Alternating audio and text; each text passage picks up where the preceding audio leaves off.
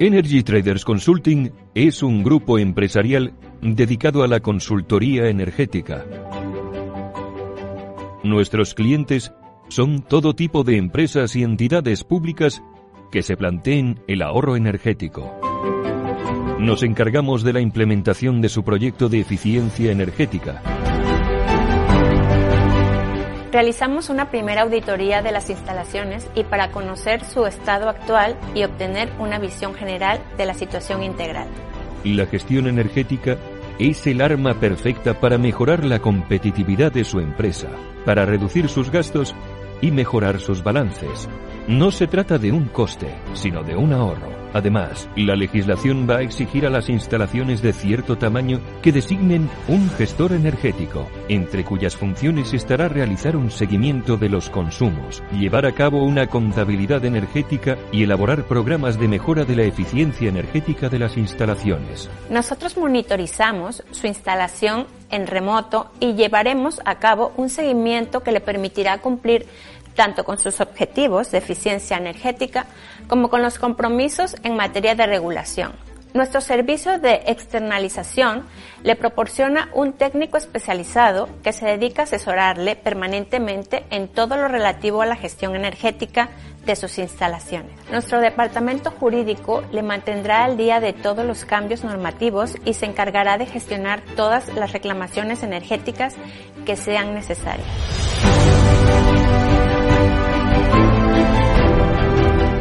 Energy Traders Consulting nos convertimos en su gestor energético.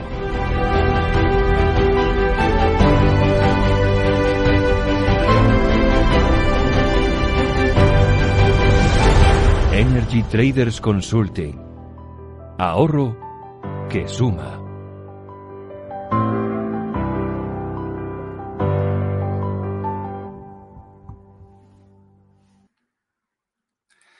Muy buenas noches, amigos de Estado Alarma. Bienvenidos a otra tertulia más de sábado por la noche de Saturday Night Live. Un 6 de febrero, como hoy, pero de 1996, fue asesinado de un tiro en la nuca Fernando Mújica. Tenía 62 años, era militante histórico del Partido Socialista y una de las personas más influyentes del socialismo vasco. Era hermano de Enrique Mújica, exministro de Justicia, con Felipe González, y estaba en el punto de mira de la ETA desde hacía tiempo, pero hacía un año que había decidido prescindir de los escoltas.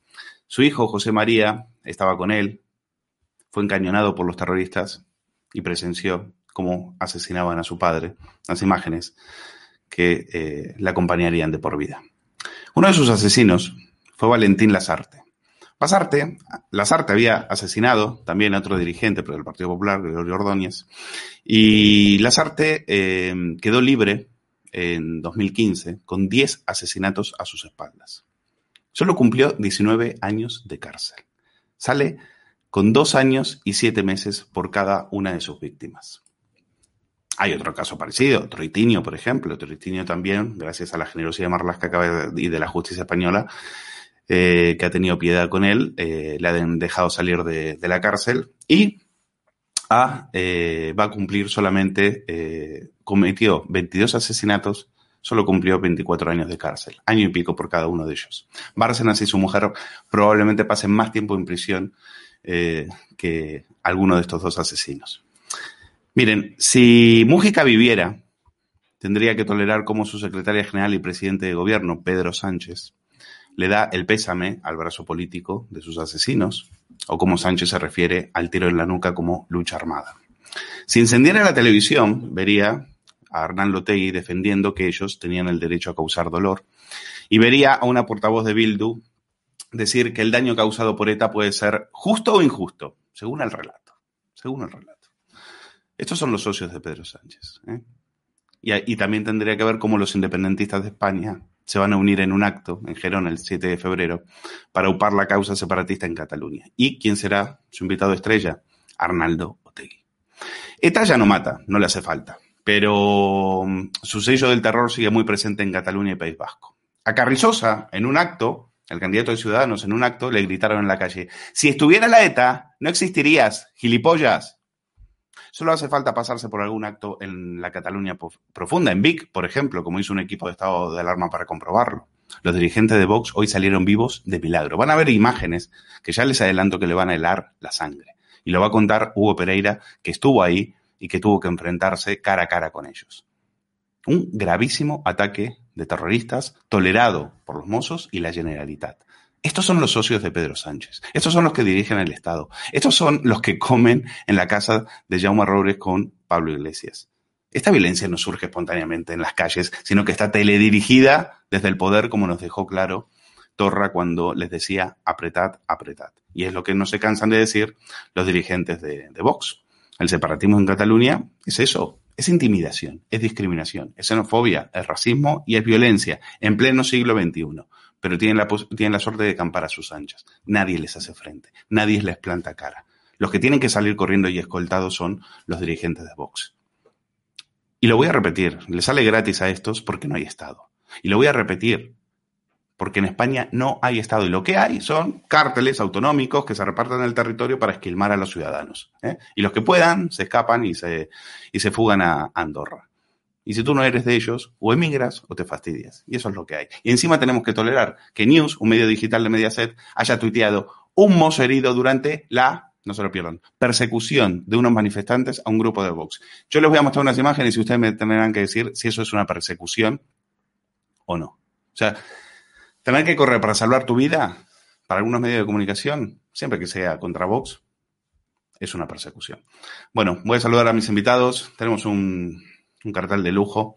Veo ahí a Roberto eh, Centeno, veo a Hugo Pereira, veo a Eurico Campano, veo a Eduardo García Serrano. Es un placer tenerles a todos. Eh, bueno, vamos a empezar por las imágenes. Quiero ver las imágenes. Tenemos que ver las imágenes de lo que ha pasado en Vic y las tenemos que comentar eh, con, con, Hugo Pereira que, que, ha estado ahí y que son escalofrentes. Empezamos. ¿Qué tal, espectadores de estado de alarma? Estamos en Mía, Mía, Mía.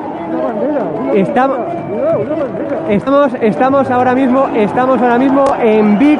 Eh, los independentistas intentan boicotear, boicotear, boicotear el, el mitin de Santiago Abascal. Eh, por favor, confirmarme. Confir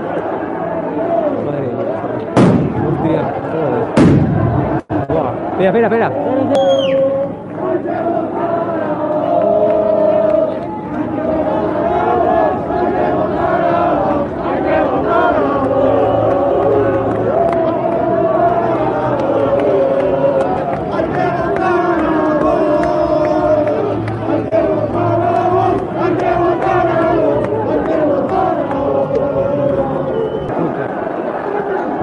Cuidado, cuidado, cuidado.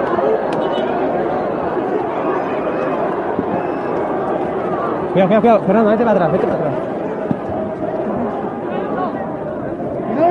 Cuidado, cuidado, Fernando, aquí están las cámaras. Cuidado, cuidado, cuidado, cuidado. Cuidado. Hugo Pereira, has estado ahí. Eh, de esto no te vas a olvidar, ¿eh? eh has tenido. Ya habías vivido otras, pero esta sí que ha sido un bautizo de fuego eh, ahí en, la Cataluña profunda. Cuéntanos eh, qué es lo que no se ven en las imágenes, qué tuviste que pasar. Bueno, esto evidentemente nunca lo he visto, nunca, ni en Alsasua, eh, ni tampoco se vio, me lo comentaba, eh, bueno, pues la gente que estuvo en, Sestao, esto fue, de verdad, para que la gente me, me crea y lo sepa, esto fue peor incluso que lo que se vivió en Sestao.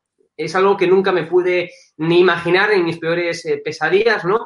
Eh, lo que se vivió en Vic es la clara muestra de que hay una parte de la sociedad española que está enferma está enferma. Porque tú puedes ser de izquierdas, de derechas, mm, eh, nacionalista o no nacionalista, pero de eso a hacer lo que hoy se vivió en Vic es verdaderamente increíble. O sea, eh, la gente que está viendo esas imágenes no se puede imaginar. a mí me impactaron piedras, huevos, naranjas. De hecho, tengo el pantalón manchado, no lo muestro porque si no tendría que bajar la cámara. esto es lo que tienen que vivir los asistentes a los mítines de Vox, pero no solamente en Cataluña. En Cataluña se ha, evidentemente, eh, eh, se ha visto como hay mucha más magnitud, ¿no? Eh, en esto que estamos ya viendo y palpando las imágenes, pero esto también ocurre en todas, prácticamente en todas las partes de España. Estamos concurriendo a elecciones que no son libres, a elecciones que no son democráticas, a elecciones en donde Vox evidentemente no incurre en igualdad de condiciones. Y se os tendría que caer la cara de vergüenza. Los Mossos de Escuadra permitieron eh, que esa horda totalitaria comunista, estos sinvergüenzas acojonados, por cierto, como luego supongo que veremos un vídeo, ¿no? Para que veáis eh, cómo finalmente es una panda de acojonados, ¿no?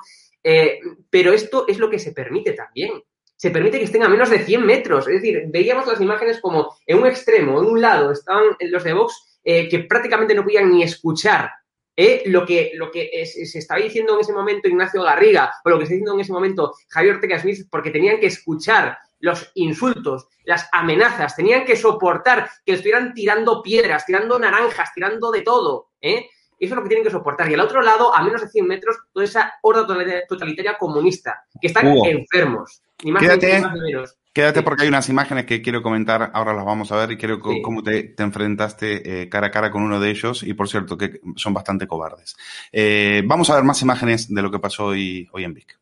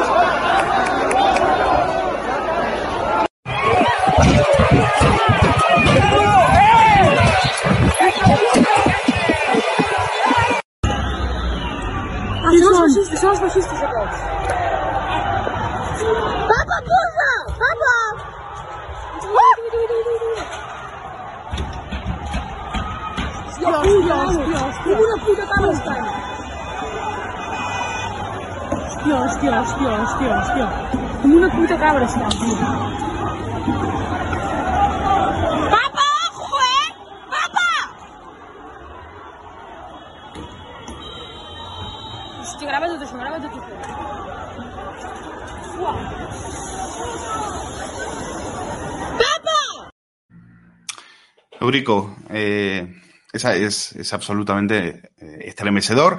Tú, eh, tú muy joven, tuviste ya en, Antena 3, tuviste que cubrir los actos en el País Vasco. No sé si esa, la violencia de aquellos años es comparable con esta o si esta es peor. Cuéntanos.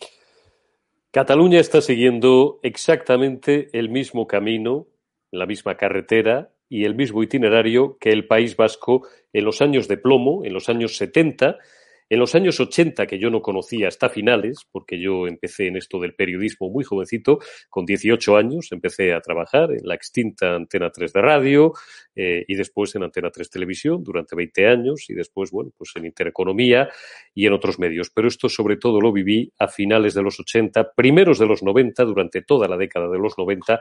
Yo sé lo que es ir no a San Sebastián, no a Bilbao, sino, por ejemplo, Hugo ha tenido la oportunidad de conocer la Cataluña profunda, que ya la conocía, en Vic, yo he estado en Hernani, yo he estado en Lequeitio, yo he estado en Ondarribia, antes Fuenterrabía, yo he estado en Guernica, yo he salido en muchas ocasiones escoltado por la Policía eh, Autonómica Vasca, por la Erchancha, mientras a mí y a otros compañeros periodistas, uno con el micrófono de Televisión Española, otro con el de Antena 3 Televisión, imagínate, eran los tiempos en los que José María Carrascal eh, era el presentador estrella de Antena 3 Televisión y nos llamaban nazis, asesinos, fascistas, y además nos apuntaban, pim pam pum, ETA mátalos, ETA mátalos, ETA mátalos. No existían estas cositas que llevamos en la mano y que hacen vídeos y que hacen fotos, pero nos grababan con las cámaras, incluso algunos compañeros de medios aberchales que llevaban unos equipos fotográficos fenomenales. Algunos sabemos eh, lo que es, eh, bueno, pues en fin, vivir durante algún tiempo con una cierta precaución, porque de cuando en cuando el Ministerio del Interior te hacía llegar, lógicamente,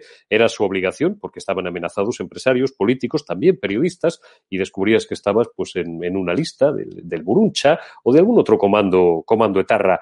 Todo aquello fue decreciendo hasta que ETA consiguió lo que quería, que era poder político. ETA ya está en las instituciones, ETA ya es la segunda fuerza política del País Vasco y ETA ya, dicen los socialistas, que se pone en la medalla de que han acabado con ella. Mentira, ETA sigue existiendo, lo que pasa es que está en el Parlamento, está en las diputaciones forales y está en muchos ayuntamientos y por eso ha dejado de matar. Cataluña, 30 años después, persigue exactamente el mismo objetivo y yo acuso al gobierno español de estar siendo consentidor de un camino que ya conocemos, un camino que llevó a la diáspora, al exilio, a hacer la maleta. Pregúntenle a mi buen amigo Román Cendoya, pregúntenle a Isabel San Sebastián, pregúntenle a José Mari Calleja, ya desaparecido, por buscar a alguien de otra tendencia política diferente a la nuestra. Todos les contarán lo mismo. Tuvieron que huir como si fueran apestados, como si fueran los judíos en la Segunda Guerra Mundial de su tierra. Eso es lo que quiere esta gentuza, que se califican de antifascistas, cuando no lo son, cuando son totalitarios, cuando persiguen la discrepancia, de momento a pedradas, de momento con el señalamiento público. Después pasarán a tomar nota. ¿El paso siguiente cuál será? Me pregunto en voz alta, no estoy afirmando, me pregunto. Crear una banda terrorista o criminal o asesina como la que ya tuvieron, se llamaba Terrayure, a un industrial catalán que se llamaba José María Bultó, Centeno y Eduardo, que son los dos únicos tertulianos esta noche en esta mesa mayores que ellos se acuerdan bien, le adosaron una bomba al pecho, lo reventaron, lo reventaron. Imagínense ustedes la escena. Esos eran los padres y los abuelos políticos de toda esta basura que hoy ha amenazado y ha intentado agredir a Hugo Pereira, a los periodistas de estado de alarma y a todos los que estaban intentando desempeñar libremente su, su, profesión y su deber de informar. Y eso le importa una mierda, con perdón, al gobierno de España, porque esos tipos, sus jefes políticos, son los que le dan apoyo en Madrid a Pedro Sánchez para aprobar los presupuestos de la sangre y para continuar un año más en Moncloa. Esa es la realidad. Cataluña, exactamente igual que el País Vasco. Dense ustedes no 10 ni 20, cinco años si Dios o un milagro o una auténtica rebelión cívica catalana no lo remedian, ese será el camino. Bueno, estaba, tú hablabas del asesinato de, de, Bultó, em, eh, hecho por Carlos Sastre. Carlos Sastre, que es, eh, que era un histórico de, primero de época, luego después pasó por Terra Jure y hoy es uno de, hoy está en el, en el núcleo duro de, eh, de la violencia institucionalizada en Cataluña, está en la rama sindical, eh, le pueden ver en cualquier piquete y demás, y en TV3 es tratado como un héroe. Bueno, vamos a seguir más imágenes de lo que pasó, eh, más imágenes exclusivas de estado de alarma de lo que pasó en Vic. un equipo lo ha grabado absolutamente todo y lo comento con Eduardo García Serrano. Increíble el odio que emana por cada poro de su piel los huevos, sacos de cal que nos han tirado, latas de cerveza, petardos, pero truenos que han tirado. Y en el momento que Musos de Escuadra le ha dado una, una patada a uno de esos truenos, estos antisistemas han intentado agredir a estos cuerpos y fuerzas de seguridad del Estado. ¿Es que alguno va a pillar Voltareno y o no? Bueno, yo no sé lo que va a pasar, pero desde luego estamos rodeados de auténticos terroristas que nos están increpando y cada vez nos dificultan más la salida de esta plaza. Estamos viendo este amplio dispositivo policial donde Mossos de Escuadra viene entre medio de nosotros acompañados con sus cámaras, con sus cámaras grabando cualquier tipo de altercado que pueda ocurrir dentro de esta marcha que está finalizando aquí en esta plaza de la Catedral de, de Vic. Un avispero, mirar, mirar, mirar qué majo que es el chico, esta gente de paz, qué libres que son. Esta es la libertad de expresión que piden.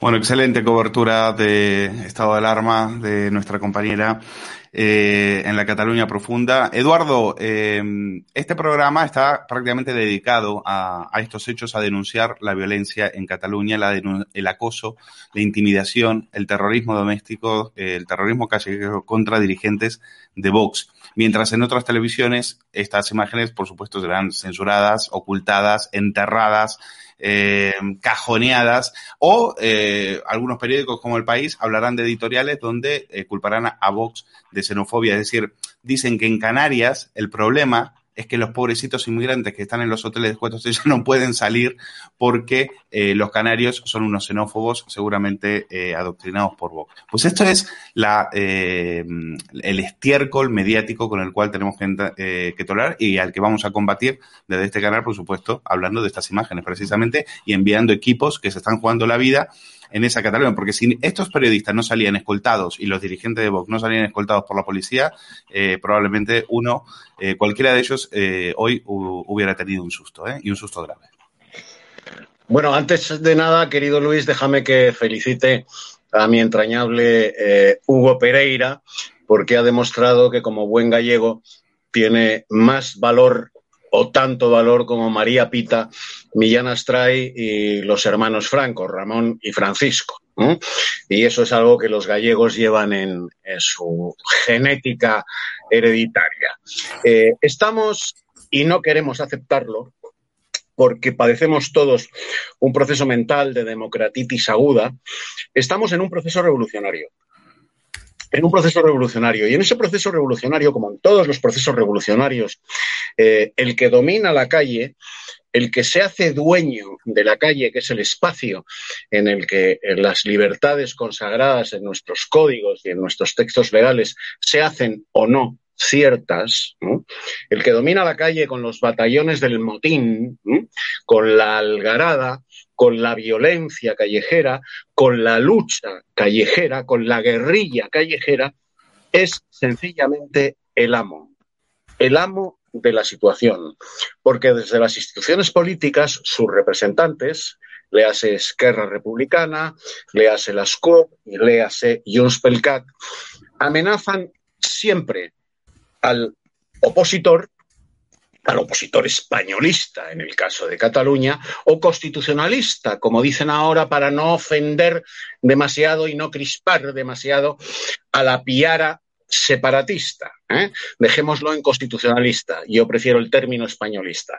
Bien, pues sus comandos políticos, Esquerra, la SCOP y Unspelcat, en todos los discursos amenazan subliminal o directamente al adversario político, que para ellos no es el adversario, es el enemigo en tanto en cuanto representan a España, y España es el enemigo, les amenazan siempre con movilizar esos batallones del motín. Si yo dijera eh, lo que pienso y lo que les deseo a esta piara que han atacado no solo a los candidatos de Vox, sino a nuestro entrañable Hugo Pereira, a los compañeros de estado de alarma, sería procesado, sin duda de ningún género, si yo verbalizase lo que quiero, lo que me gustaría que le sucediese, eh, sería procesado por un delito de odio. Ellos, los que han atacado a Hugo Pereira, los que quieren cerrarle la boca a puñetazos a los candidatos de Vox, ellos que exudan odio, odio a España y a todo lo que represente a España y a todo lo que ellos identifican con España, me procesarían a mí por delito de odio por decir, por decir lo que pienso y lo que les deseo a todos ellos. Estamos llegando, querido Luis, en todo proceso revolucionario sucede, a un punto de no retorno. A un punto de no retorno en este camino a los Balcanes que es, como todos sabemos, el osario de todas las naciones que dejaron de serlo,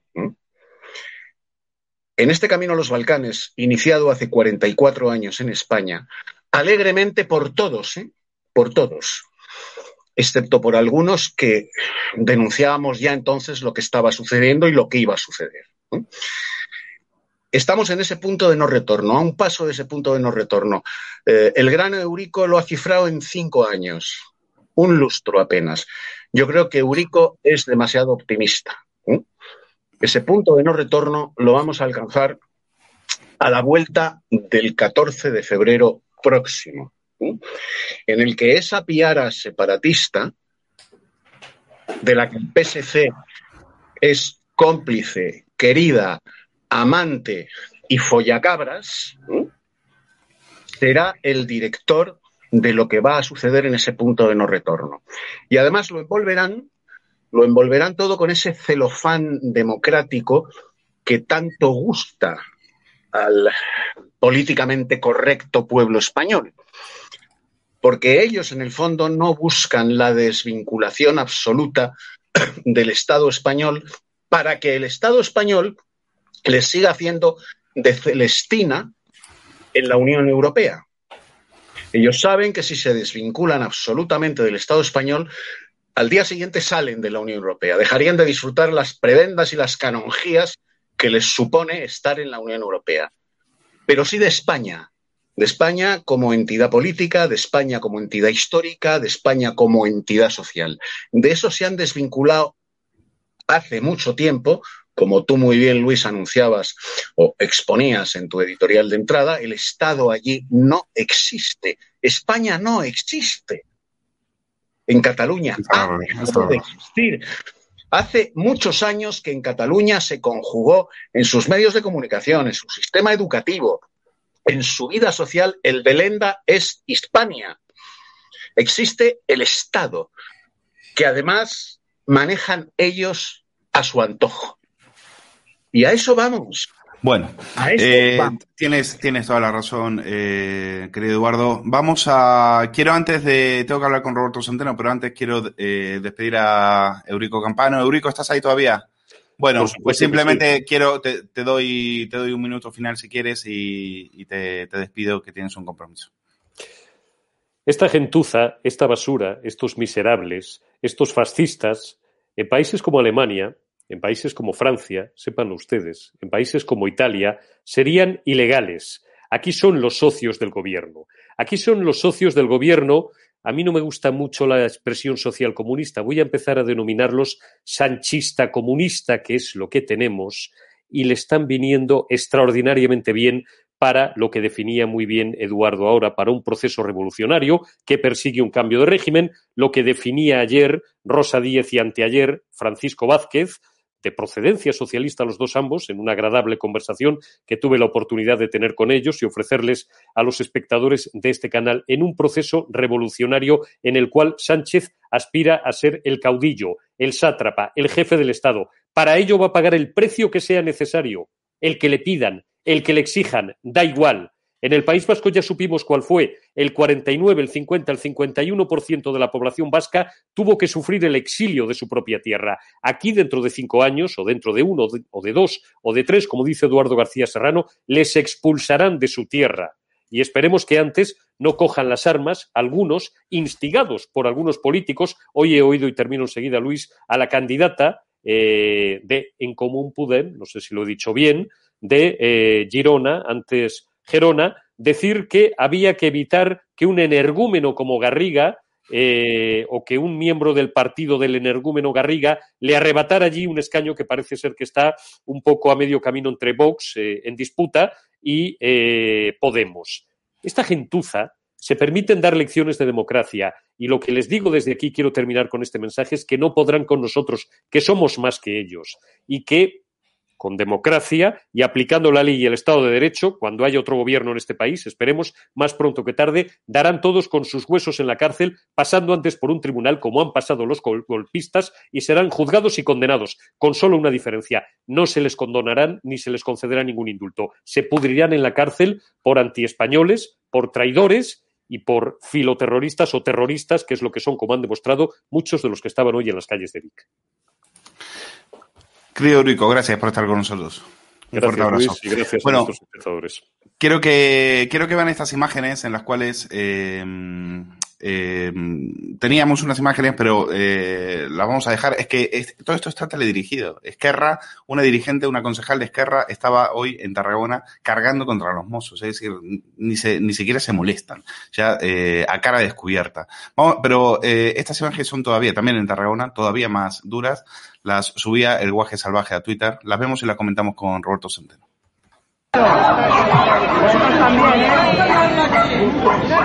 ¿Qué te enseñas aquí? ¡Gilipollas! ¿Qué es un gilipollas? ¡Ay, al Ramón Con, eh! ¡No os enseñaré, respeta!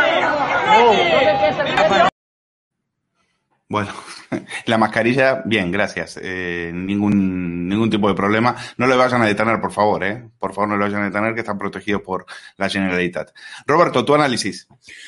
Bueno, vamos a ver, hay muchas cosas que tendría que decir aquí. Recuerdo una cosa, habéis hablado antes del País Vasco. En la época dura del País Vasco yo era consejero de Petronor eh, y eh, teníamos los consejos en Bilbao. ¿eh? Yo tenía permiso de armas como consejero delegado de Cansaquera y os puedo asegurar que yo estaba en una lista de objetivos de ETA, yo tenía mi Walter PPK y disparo bastante bien, que si hubieran venido a por mí probablemente me hubieran matado, pero me hubiera llevado a tres o cuatro por delante seguro. ¿eh? Eso por un lado. Pero ahora, hablando de ahora, vamos a, mm, vamos a ir a lo positivo, vamos a ir, mejor dicho, a lo positivo, a lo que se puede hacer. Eh, antes habéis dicho que una parte de la sociedad española está enferma. Bueno, esta chusma que sale ahí son cuatro mierdas que no tienen media bofetada y que una compañía de la Guardia Civil los disolvería a todos y no pararían de correr hasta Perpiñán el día que la, la compañía de la Guardia Civil reciba esa orden. Pero la parte de la sociedad española que está enferma ¿eh? no está en Cataluña. ¿eh? Estamos hablando de Vic, o hemos hablado casi todo el rato de Vic. Vic se ha declarado ya hace varios años como independiente de España. ¿eh? Un alcalde, un hijo de Satanás, ahí dijo que era independiente de España. Eso en la época del miserable de Rajoy, ¿eh? que financió, junto con mi exalumno Montoro, financió el golpe de Estado de Cataluña y anda suelto por ahí. Bien, señoras y señores, eh, ustedes pueden hacer mucho. Dirán, ¿y qué podemos hacer nosotros? Pues pueden hacer muchísimo, pero muchísimo de muchísimo. Miren ustedes, la economía de Vic, la economía de Vic depende básicamente de una empresa eh, de alimentación que se llama Casa Tarradellas. ¿eh? Casa Tarradellas. Los miles y miles, y seguro que todos los que andaban por allí pegando gritos, trabajan en Casa Tarradellas. ¿eh? Coño, dejen ustedes de comprar productos de Casa Tarradellas, porque aquellos de ustedes españoles eh, que compran productos fabricados por terroristas, eh, pues ya me contarán a mí. Y fíjense qué fácil son, eh, porque los productos que fabrica Casa Tarradellas no son ninguna, ninguna cosa especial, ni ninguna exquisitez. Son pizzas, por ejemplo. Mire que no hay pizzas ¿eh? distintas a las de Casa Terradellas. Pues compren ustedes pizzas de otra clase. ¿eh? Compren ustedes jamón york de otra clase.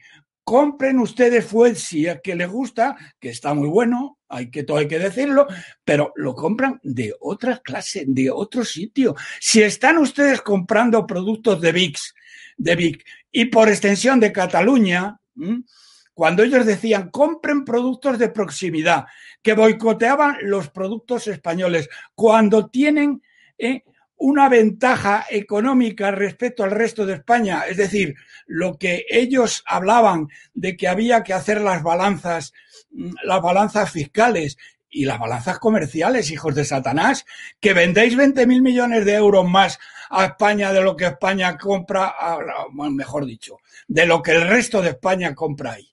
Entonces, señoras y señores, dejémonos de chorradas, dejémonos de rasgarnos las vestiduras, dejémonos de ponernos a llorar ¿eh? y empiecen ustedes a mm, hacerles el boicot de verdad a estos canallas y en este caso concreto lo digo alto y claro, dejen de comprar de una puta vez productos de Casa Tarradellas, ¿eh? que son los que mandan en VIX, son los que dan de comer a toda la gente que hay en VIC. Y si ustedes le siguen dando de comer, ya saben, eh, bueno, ya saben lo que hacen. Bueno, y luego hablo de otro personaje siniestro, el señor Casado. ¿eh? Dice hoy este miserable que se ha inflado a insultar a Vox por arriba, por abajo y por el revés, que nos ha insultado a todos aquellos españoles que hemos votado a Vox. Este mierda, ¿eh? este mierdecilla, que dice que ya el PP el PP del delincuente de, del delincuente de Rajoy, ¿eh? que ha demostrado Bárcenas que es un delincuente ya, con todas las de la ley ya lo sabíamos, pero vamos, un delincuente, ni siquiera un delincuente, un, chorizo de mierda. ¿eh? ¿Pero qué ha dicho Casado? ¿Qué ha dicho Casado? ¿Eh? Bueno, lo que ha dicho Casado, bueno, ha dicho muchas cosas, voy a decir tres, ¿eh? pero la primera que ha dicho Casado dice el PP ante, ante, estas declaraciones de Bárcenas. Ese ya no es el PP, el PP de ahora no es ese. Dice, pero vamos a ver, hijo de Satanás, es que tú crees que somos gilipollas. Vamos a ver, ¿a ti quién te ha traído? Si tú eras el becario de Rajoy ¿eh? y todos los tíos que tienen, que están atacando a, la, a, a Isabel Díaz Ayuso, son todos, todos del PP de Rajoy. Todos. Todos. ¿Qué estás diciendo? Pero bueno, a lo que voy. Pero no me, no, Roberto, no me quiero ir a- al tema Bárcenas, quiero seguir eh, con el tema de, de Sí, Vic. pero va- porque en Vic, en Vic hay una alcaldesa, Roberto, en Vic hay una alcaldesa que se llama Ana Erra, que es la que es vicepresidenta de Supercat, o sea, es una esbirra de Puigdemont de mucho cuidado. Y esta lo que hacía eh, eh, era poner altavoces en Vic, eh, como si fuera eh, la fatua independentista, y decía, no normalicemos la situación de excepcionalidad y emergencia nacional. Vamos a recordar a los presos políticos, a los exiliados. Nuestro objetivo es la independencia. Y en el Parlamento hizo un llamamiento a acabar con un gran defecto de muchos catalanos hablantes, no te lo pierdas, o catalanes autóctonos, que es de cambiar al castellano, hablar cualquier, o algo que se le notaba en cualquier persona por su aspecto físico o por su nombre que no parezca catalana. Es decir, ya se metían con los rajos incluso con, evidentemente, con tistes racistas y xenófobos, que es lo que es esta gente. Pero bueno, dirán que el problema es Vox, que se acuerden de la alcaldesa de Vic. Perdona, Roberto, termina. No, pero, pero vamos a ver si es lo que te he dicho, que se acuerden de la alcaldesa de Vic. Que no se acuerden de la alcaldesa de Vic, si no tienen por qué acordarse de la alcaldesa de Vic. Que se acuerden de Vic, ¿eh? Y que dejen y que arruinen a Vic, el resto de los españoles, que está en su mano. ¿eh? El, insultar a esta señora no está en su mano. El arruinar a estos canallas, ¿eh? incluida la alcaldesa, sí está en su mano. Pues háganlo coño de una vez. Bien, casado. ¿eh? Dice, después de insultar, como ha insultado, eh, este miserable, dice, el PP no apoyará a Illa si so- no apoyará a Illa. ¿Eh? Y si somos, bueno, eh, y, si somos decisivos, pero bueno, vamos a ver, Casadín, ¿eh? Eh, miserable, ¿cómo que vais a ser decisivos? Os dais con un canto en los dientes y sacáis cuatro diputados, desgraciado. Pero ¿qué estás diciendo tú que vais a ser que, vais a ser decisivos? Y dice, y termino con esto, en esta parte, que luego hablaremos de ella. Mm, dice, eh, dice, España ¿eh? está dejando de ser una democracia. Vamos a ver, Casado, hijo de Satanás, ¿eh? habéis tenido en el año 11 todo el poder estatal, autonómico y local. Todo, todo. ¿Y qué coño habéis hecho? Habéis vendido a España. Y tú estás diciendo que esos ya no son los de ahora, cuando los de ahora son los mismos que antes. ¿Quién se ha cargado a la democracia? ¿Sabes cuánto dinero le dio mi exalumno Montoro, a pesar de que le escribí en varias ocasiones diciendo que no estaban vigilando ese dinero y que ese dinero servía para dar un golpe de Estado como luego después lo dieron? ¿Eh? ¿Eh? ¿Cuánto dinero le disteis? ¿Eh? ¿Cómo permitisteis, teniendo la mayoría absoluta, ¿eh? preparar un golpe de Estado con luz y taquígrafos? Eso no sucedió en 24 horas. Sucedió durante el mandato de Rajoy y tuyo, que tú, bueno. Bueno, y son no- los que le perdonaron 900 mil, eh, eh, casi un millón de euros a Jordi Pujol, eh, evadidos de, de la agencia tributaria, que sabían perfectamente lo que había y dejaron que prescriba. Pero, Pero- el problema son los youtubers de Andorra, claro. Total, total y absolutamente, pero no es eso, ahora es mucho peor. Es que, es que, es que tú sabes que les, eh, desde el año 12, eh, desde el año 12, porque el psicópata, el psicópata de Moncloa les ha dado dinero, les va a dar ahora, les va a dar estos días, luego hablaré 5 mil millones de euros. Pero es que Rajoy les ha prestado casi 100 mil millones, de, les ha dado, regalado, casi 100 mil millones de euros, 100 mil millones de euros, ¿eh? y ha cometido un delito de alta traición. Entonces, que este casado venga ahora dando lecciones, diciendo que si va a apoyar, que si no va a apoyar, ya te lo van a decir los catalanes, cuánta gente te va, te va a votar ahí, pedazo de mierda. ¿eh? Vamos a- Y es una vergüenza lo que estás haciendo con vos. ¿Eh? Y que digas todo esto. Y repito, señoras y señores, menos llorar y más hacer. ¿eh? Vamos, lo que pueden vamos hacer a- ustedes ya saber lo que es. ¿Quieres- Arruinen a estos desgraciados. Quiero seguir en Vic porque eh, Hugo Pereira se ha enfrentado cara a cara con ellos y tenemos las imágenes. Quiero que las comente. Vamos a verlas.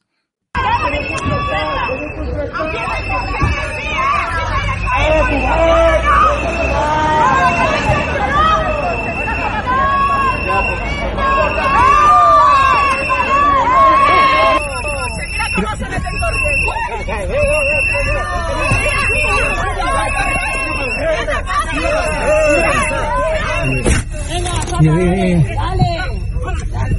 Pero, Venga, tira para adelante. Mira, tira para adelante.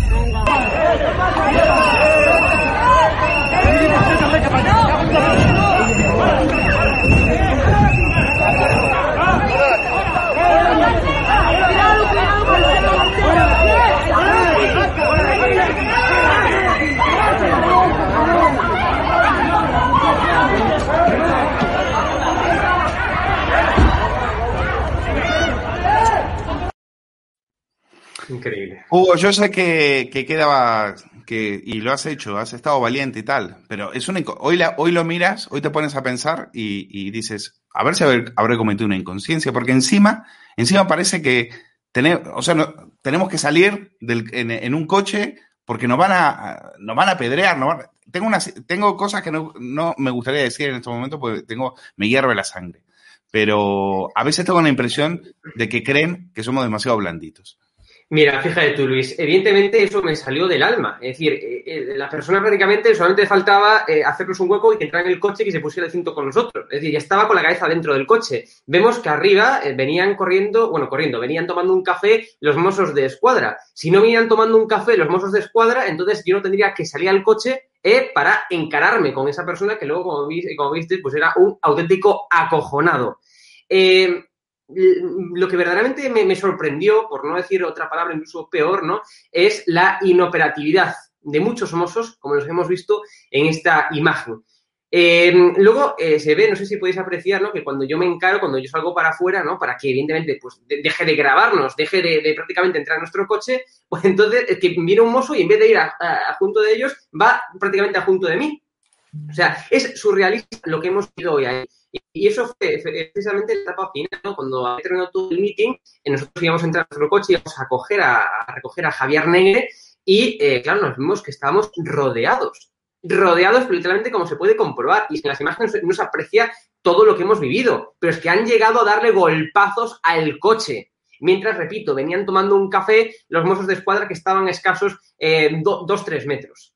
O sea, una auténtica barbaridad lo que ha pasado. Con esto no estoy diciendo que todos los mozos de escuadra sean iguales, pero lo que sí que estoy diciendo, y es evidente, ¿eh? que hay una auténtica división dentro de los mozos de escuadra. eh, Dentro de los mozos de escuadra. Hay unos que han, eh, digamos, jurado la bandera de España, por cierto, ¿no? Y que se dedican eh, a todo lo contrario, a proteger a aquellos que intentan increpar, digamos, amenazar, insultar a todas aquellas personas que tratamos de defender la ley, la Constitución y, por tanto, el orden y hay otros mozos de escuadra que evidentemente, bueno, pues son constitucionalistas y que hacen perfectamente su trabajo.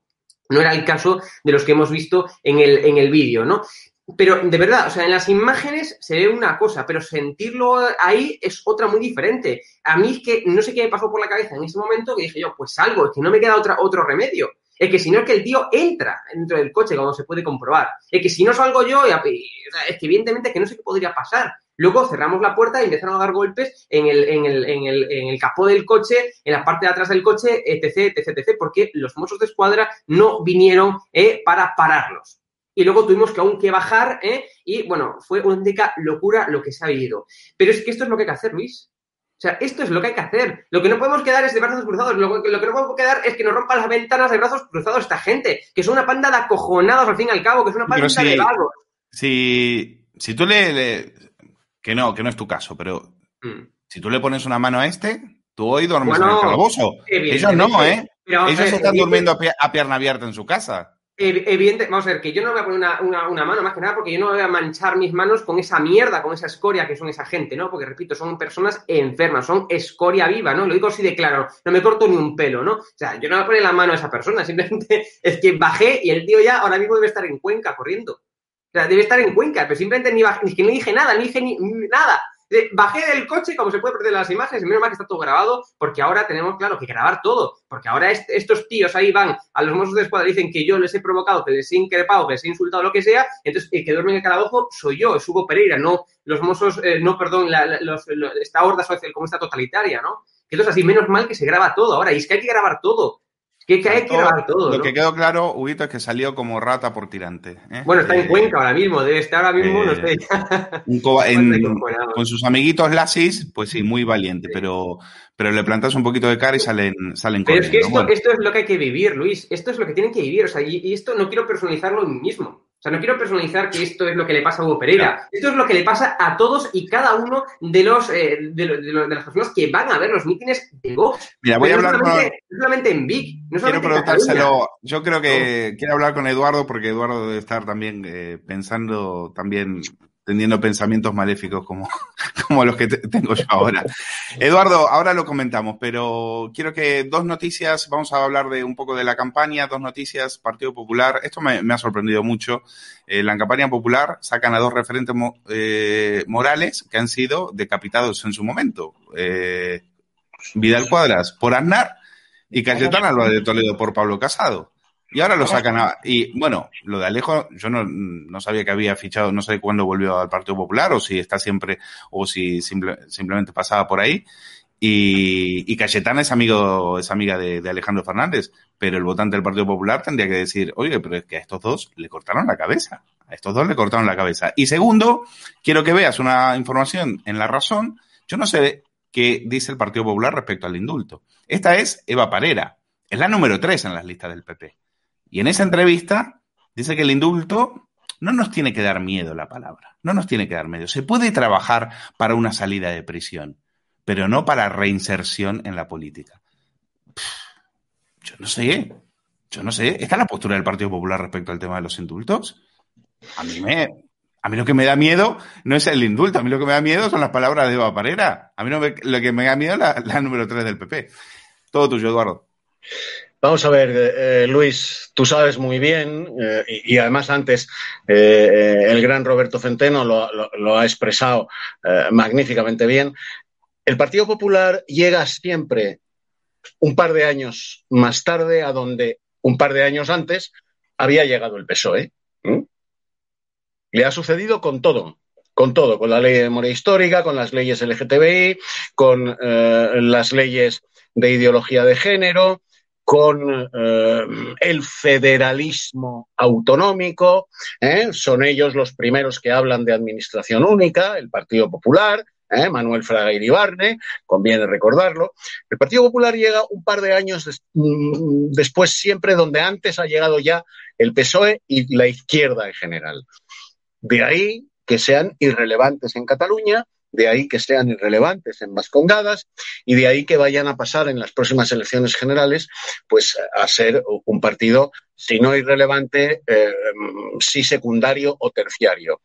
Que el Partido Popular en Cataluña se arrodille ante el independentismo, le haga una felación, porque lo que ha hecho esta tipeja del PP es una felación ideológica y jurídica al separatismo catalán, abogando por el indulto. Se empieza por decir no hay que tener miedo a hablar del indulto. Se añade un indulto con tiritas. ¿eh? Bueno, se les indulta, pero no se les permite que se reinserten en la política, que se dediquen a fabricar fuet, por ejemplo, o pizzas en Casa Tarradellas, que todos ellos tendrán trabajo allí, seguro. ¿Eh? es una felación en toda la extensión de la palabra, porque hace muchos años, hace muchos años, José María Aznar, cuando ganó aquellas elecciones por chiripa y se arrodilló delante de Jordi Puyol, autorizando la retirada de la Guardia Civil de las carreteras catalanas, autorizando la supresión del servicio militar obligatorio, que era una imposición de Puyol para que los chicos catalanes no se mezclasen durante nueve, diez o doce meses, lo que durase entonces el servicio militar, con los chicos extremeños, con los chicos andaluces y con los chicos gallegos. ¿eh? Porque durante esos doce meses los chicos catalanes iban a aprender que los chicos gallegos, los chicos castellanos, los chicos andaluces y los chicos extremeños no quieren destruir Cataluña como se les había enseñado. Aznar decapita por exigencia personal de Jordi Puyol a Alejo Vidal Cuadras. Bueno, pues ese PP, ese PP emasculado que empieza haciéndole felaciones a Puyol en los años 90 con José María Aznar, el que por cierto hoy es el gran paradigma de cierta derecha española, ¿eh? yo no sé si arrodillado o de cúbito supino o de cúbito prono ante el separatismo catalán. Y esto que digo no es una exageración. Arzayuz, que ojalá esté hoy en día bailando el aurresco en el infierno con Satanás, Arzayuz lo expresó con muy mala leche, pero con mucha certeza. En 14 días le hemos arrancado a José María Aznar, los separatistas, se sobreentiende, lo que en 14 años no pudimos sacarle a Felipe González. Bueno, pues ese PP es el de esta pájara, es el de esta pájara que se arrodilla ante el separatismo catalán, les hace una felación jurídica y política y aboga por el indulto, por el indulto para los hispanicidas que intentaron asesinar a España amputándole Cataluña con un referéndum ilegal consentido por el Partido Popular, consentido por el Partido Popular, el 1 de octubre de 2017. Y que después les aplicaron un artículo 155 que era un pellizco de monja. Un pellizco de monja. Ese fue el artículo 155 que se aplicó, un pellizco de monja les consintieron seguir administrando y gestionando todas las instituciones estratégicas y tácticas de Cataluña a los separatistas que habían dado un golpe de Estado unos meses antes. Me dicen, en los, me dicen en los comentarios, me recuerdan que bueno, que Vidal Cuadras parece que estuvo en el Toro TV y dijo que, eh, que él fue porque le habían, le habían invitado y que él hubiera, hubiera ido a otros actos. Igualmente, eh, a mí me sigue pareciendo sorprendente. Es decir, aunque te inviten, que yo entiendo que le invitaron, evidentemente Vidal Cuadras no se coló en la pantalla de televisión del acto, evidentemente que le han invitado. El tema es que haya aceptado, es lo que a mí me llama la atención, que cuando a Vidal Cuadras, habiendo sido, como se ha contado Eduardo, sacrificado para entregarle la cabeza en bandeja de plata a nada más y nada menos que Jordi Pujol, ahora se pase en un acto del Partido Popular. Me parece incongruente. ¿Qué pasa? que les da miedo, tienen tanto miedo que tienen que sacar a dos referentes a los cuales ellos han sacrificado. Es decir, es que los referentes morales que tienen ahí les dan a este Partido Popular, les han dado, les da vergüenza. Si los han, los han, los han decapitado los dos. Es que yo no lo entiendo. Yo no lo entiendo. Es como que eh, el PSOE invite a Rosa Díez. Es, que es así, no se entiende. En fin, eh, eh, quiero, ah, tengo que hablar con Eduardo, con Roberto antes de que se vaya del tema Ilia. Ilia ha hecho una propuesta económica delirante, delirante. Es una auténtica ofensa. Vamos a ver lo que, mm, lo que pide Ilia. Ilia pide que le perdonen todo. Bueno, ahora los socialistas están pidiendo que le perdonen la deuda en todos lados. Eh, Narbona va a Europa a pedir que nos perdonen 300 mil millones. Ilia quiere que le perdonemos el Estado, eh, la deuda autonómica que tiene Cataluña con, con, el Estado. Evidentemente, si no fuera por el Estado, por ese Estado opresor, Cataluña hoy estaría quebrada. ¿Cuál es el plan económico de Ilia? Pues muy simple, que le perdonen todo. Es decir, esas son las ideas de Ilia. Cuando frente a la pandemia no tuvo ninguna, 90.000 muertos. Y ahora eh, esta idea delirante es la que propone para eh, una hacienda federal y una, la condonación de deuda autonómica. Eh, Roberto, ¿estás ahí? Estoy aquí, sí. Bueno, todo tuyo. Bueno, vamos a ver.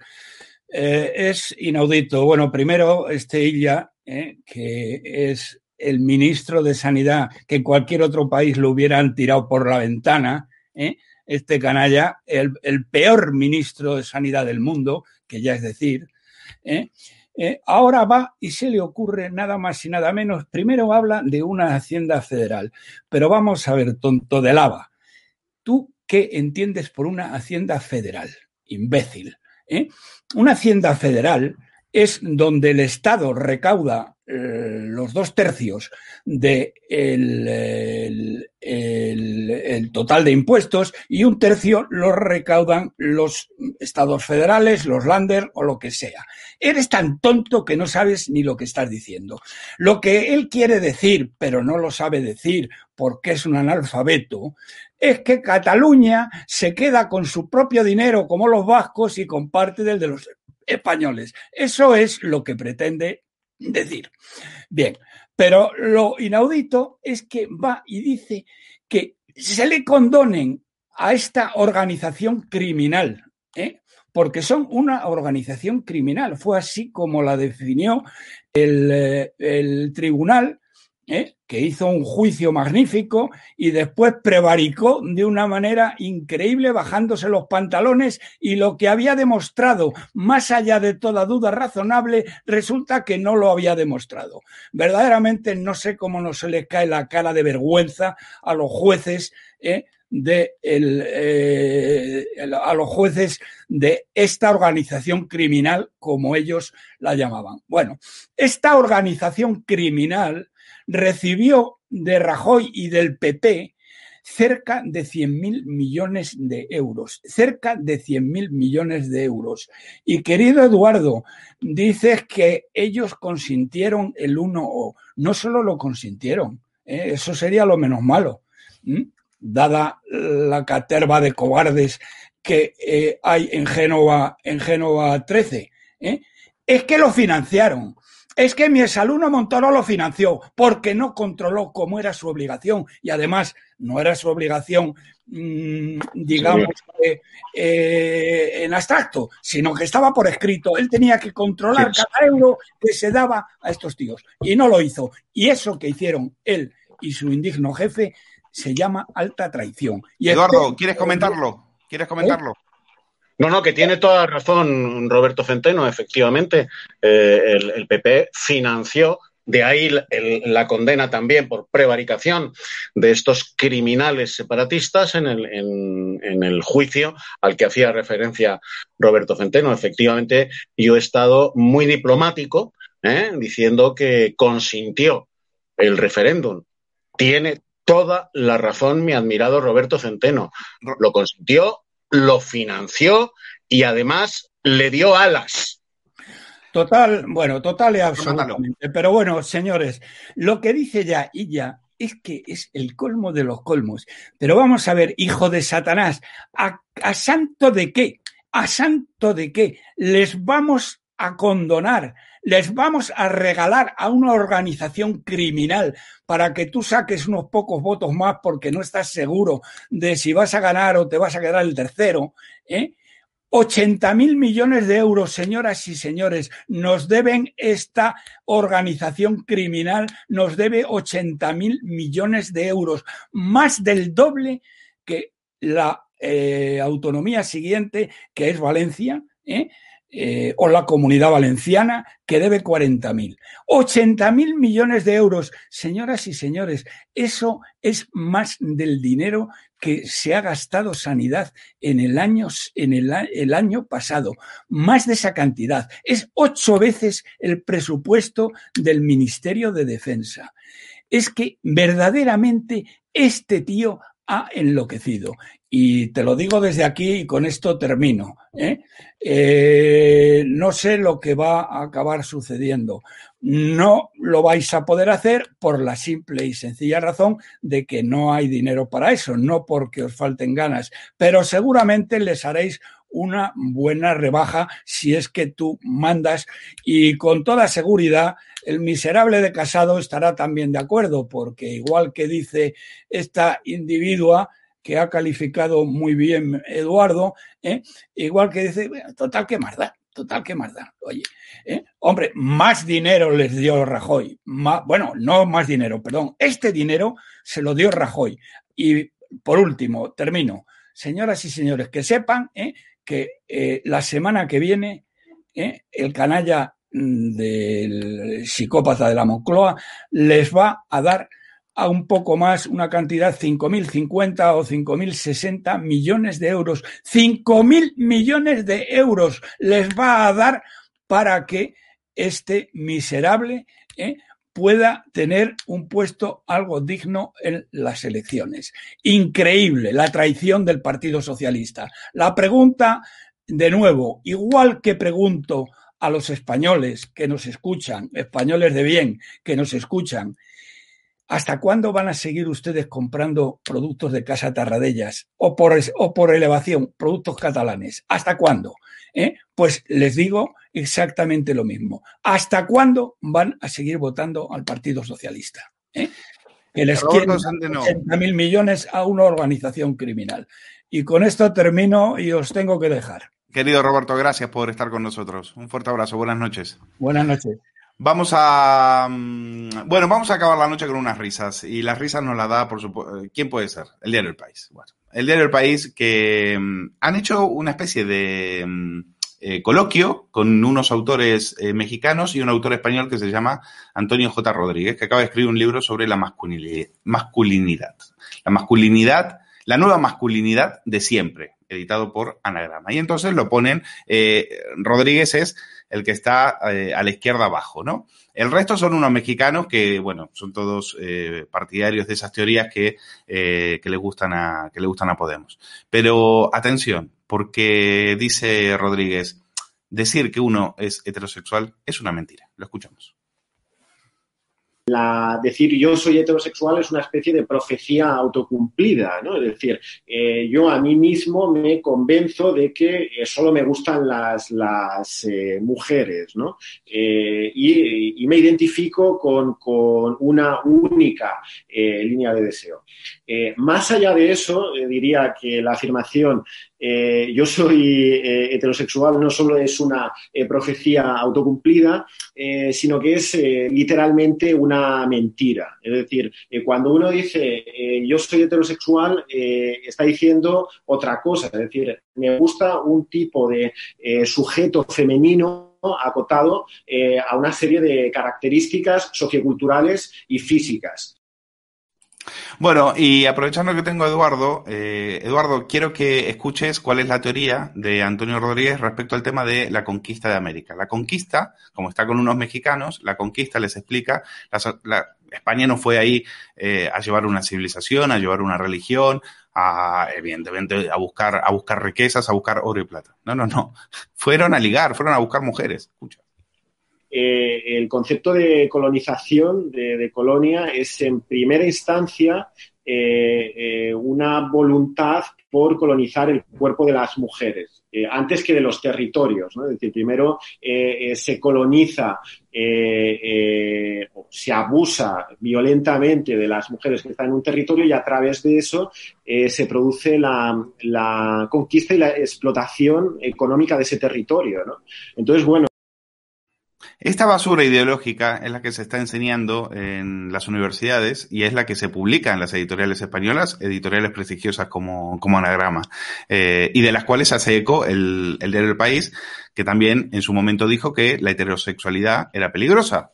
Lo dijo eh, en un artículo de Paul Preciado que luego después eh, retiró así porque sí, aunque todavía el, el, el artículo anda por, anda por la web y eh, la, directora en ese momento, Soledad Gallego Díaz, eh, amiga de Carmena, bueno, Podemita, Perroflauta y demás, eh, dijo que era una barbaridad haber publicado ese artículo. No era una barbaridad, lo que pasa que eh, ella lo defendía, pero lo tuvo que re retirar por presiones de, de su consejo directivo y porque, el, y porque la gente se cachondeaba directamente de ellos. Esto lo, este periódico para perroflautas, este periódico para, para antisistemas, ahora sigue insistiendo en la idea de que lo hacemos absolutamente todo mal. Eh, y entre ellas cosas, entre ellos, ni siquiera sabemos, ni siquiera tenemos conciencia de lo que es eh, nuestro sexo, porque nuestro sexo lo van a elegir ellos y no lo van a elegir a nosotros. Y lo de la conquista, Eduardo, ¿cómo te has quedado?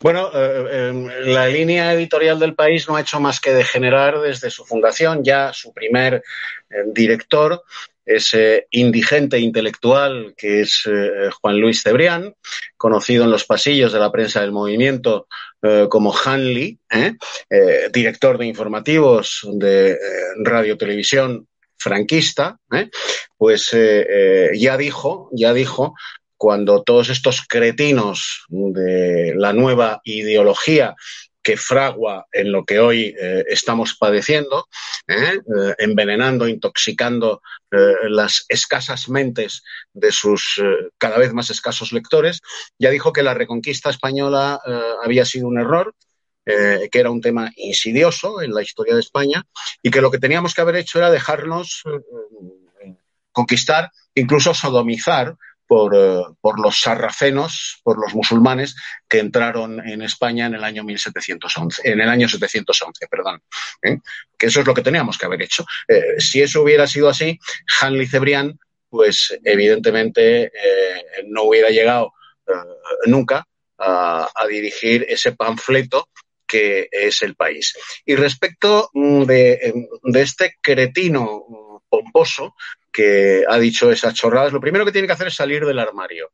Porque se dice que la heterosexualidad es mentira, es porque él probablemente albergue eh, deseos ocultos que no se atreve a manifestar a banderas desplegadas. Y lo primero que yo le recomendaría a este muchacho, que no es más tonto porque no tiene gimnasio en casa para entrenarse, ¿eh? lo primero que le recomendaría es sal del armario, chaval, eh, súbete en la próxima semana del orgullo gay a una carroza de esas, te pones un tanga de leopardo y una gorra de las SS y serás feliz. Eh, pero ten el valor de salir del armario y no decir las gilipolleces que dices de que los heterosexuales mentimos, que la heterosexualidad no existe y que la heterosexualidad es un arma de, conquista. ¿eh? de conquista brutal. Y respecto de la conquista de América, pues mira, yo le recomendaría que eh, empezara por ir eh, a Sevilla y echarse un vistazo a las leyes de Indias y a las leyes posteriores de Burgos. Y entonces vería que en esas leyes de Indias y en esas leyes de Burgos, ¿eh? los reyes católicos, ¿eh? primero eh, Isabel la Católica y Fernando el Católico, y después, ya viudo, Fernando el Católico con las leyes de Burgos, establecen la primera Declaración Universal de los Derechos Humanos, cinco siglos antes de la oficial que se proclama en el año 48 después de la Segunda Guerra Mundial. Las leyes de Burgos y las leyes de Indias establecen la igualdad de todos los nativos de las tierras conquistadas por la corona de España, la igualdad jurídica con los españoles nativos de la península.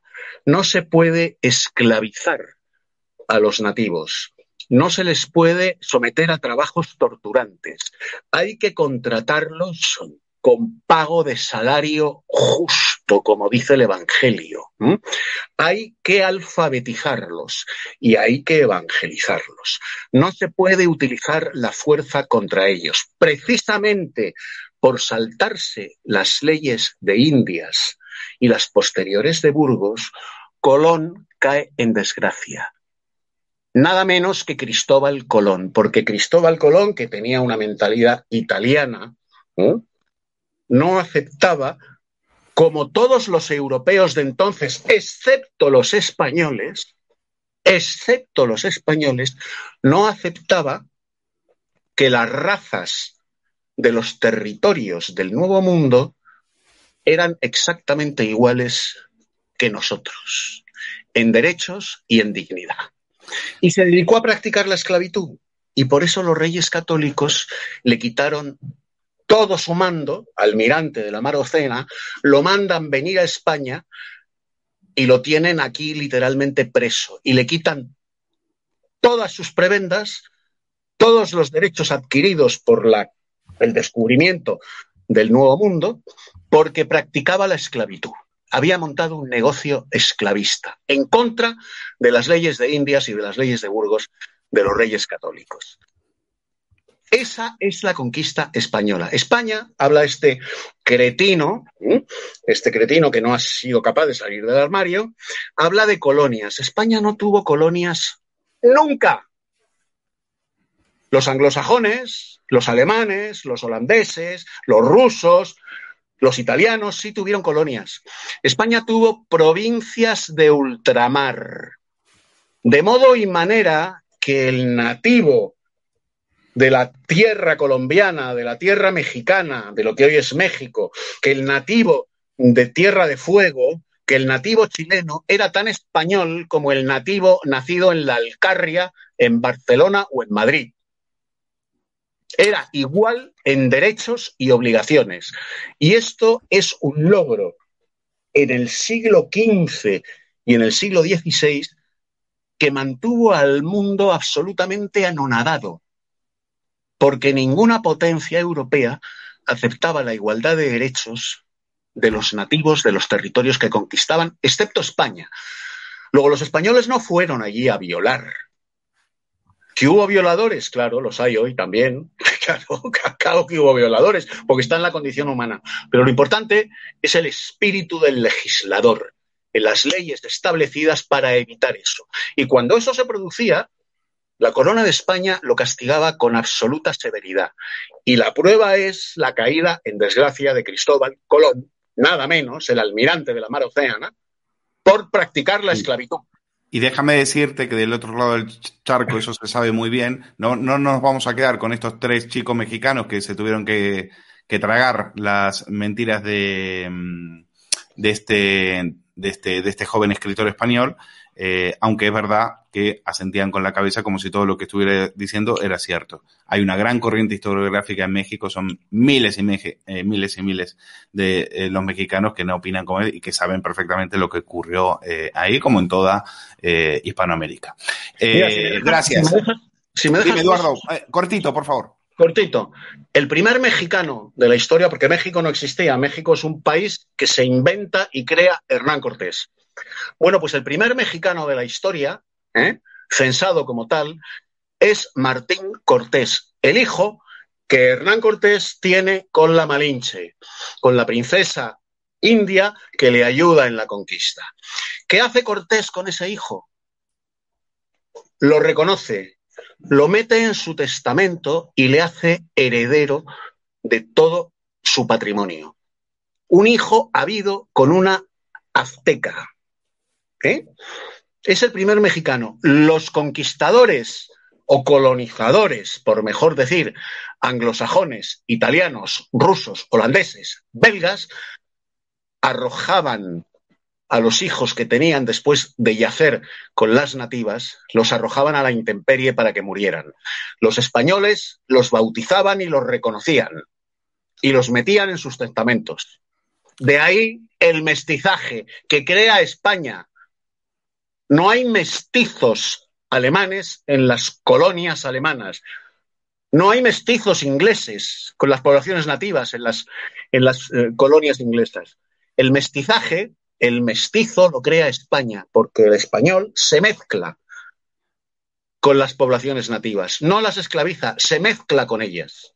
Eduardo, gracias por esta lección, eh, una más de que has dado aquí en estado de alarma y que seguramente será, nos encargaremos de que sea, de que sea viral. Me quedan tres minutos. Hugo, ¿estás todavía por ahí?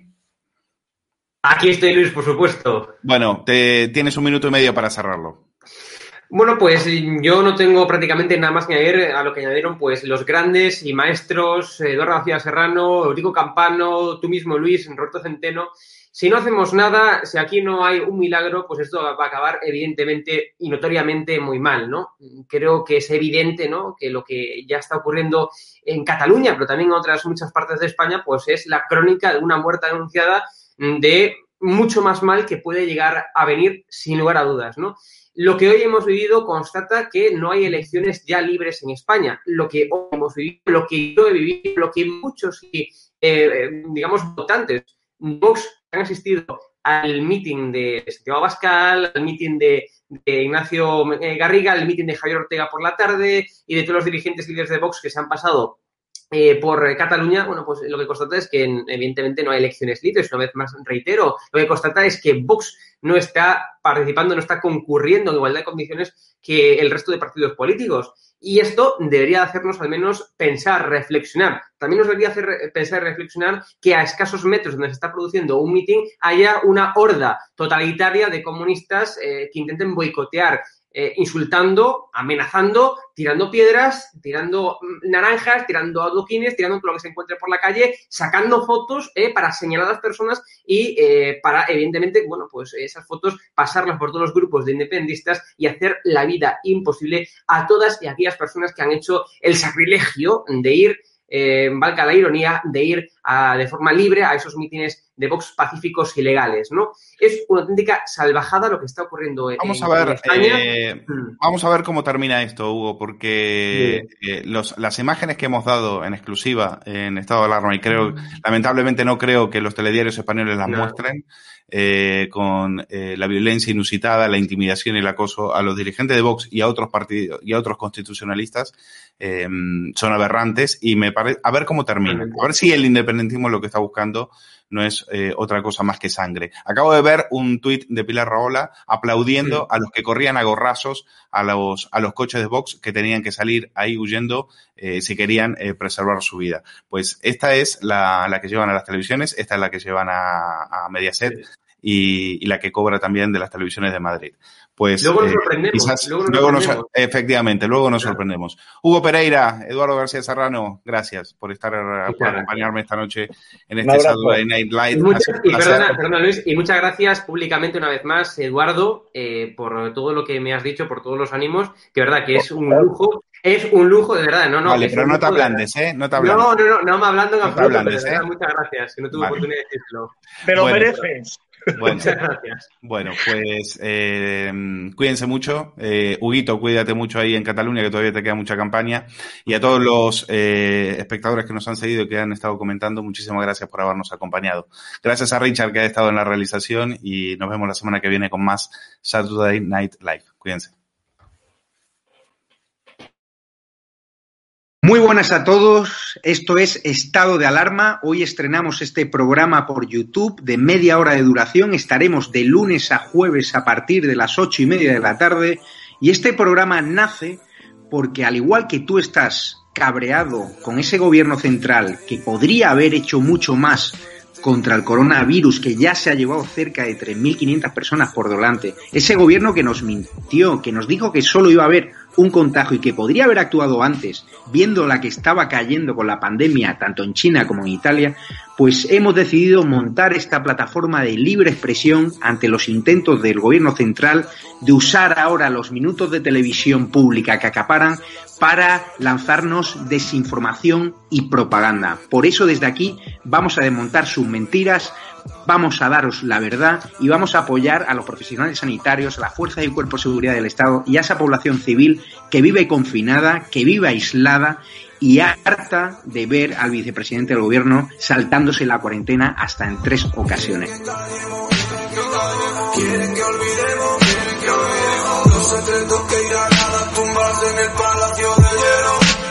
Muchas almas vuelan a diario, millones de velas en los santuarios, demasiadas cruces en el calendario, un país entero contra un adversario, hospitales con mares de voluntarios, todos los balcones llenos en mi barrio, aplausos que se escuchan hasta el planetario para ángeles vestidos de sanitarios. Nos está costando respirar. Nuestro mundo paró de girar. Ellos no nos cuentan la verdad.